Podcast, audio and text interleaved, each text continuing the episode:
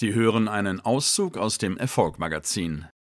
Rockefeller handelte in der Krise geschickte Verträge mit den für den Transport des Öls wichtigen Eisenbahngesellschaften aus, die ihm Rabatte gewährten, welche ihn gegenüber dem Wettbewerb bevorzugten.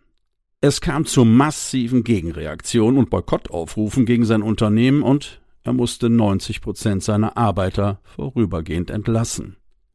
Die Gerüchte über den Geheimpakt, den er mit der Eisenbahngesellschaft geschlossen hatte, verstärkten noch die allgemeine Verunsicherung, und in dieser Situation gelang es ihm innerhalb weniger Wochen 22 seiner 26 Konkurrenten in Cleveland zu übernehmen.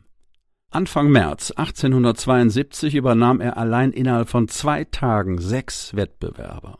Da die meisten Raffinerien rote Zahlen schrieben, konnte er sie zu Schnäppchenpreisen erwerben und zahlte oft nur den Schrottwert der Anlagen. Die Standard Oil Company wird eines Tages sämtliches Öl raffinieren und sämtliche Fässer herstellen. Die Börse schließt und Rockefeller wird zum Herrscher der Raffinerien. Im Jahr 1873 kam es in den USA zu einer schweren Krise. Mehrere Banken und Eisenbahngesellschaften gingen in Konkurs, die Börse musste vorübergehend geschlossen werden. Es sollte der Beginn einer sechs Jahre dauernden Rezession werden. Wer brauchte in dieser Situation noch Öl? Der Ölpreis sank bis auf 48 Cent. In manchen Städten war sogar Wasser teurer. Rockefeller sah auch in dieser Krise eine enorme Chance.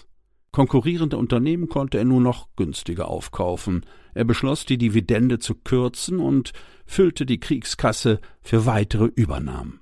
Nicht einmal 40 Jahre alt, war Rockefeller in wenigen Jahren zum alleinigen Herrscher über die amerikanische Raffinerieindustrie geworden.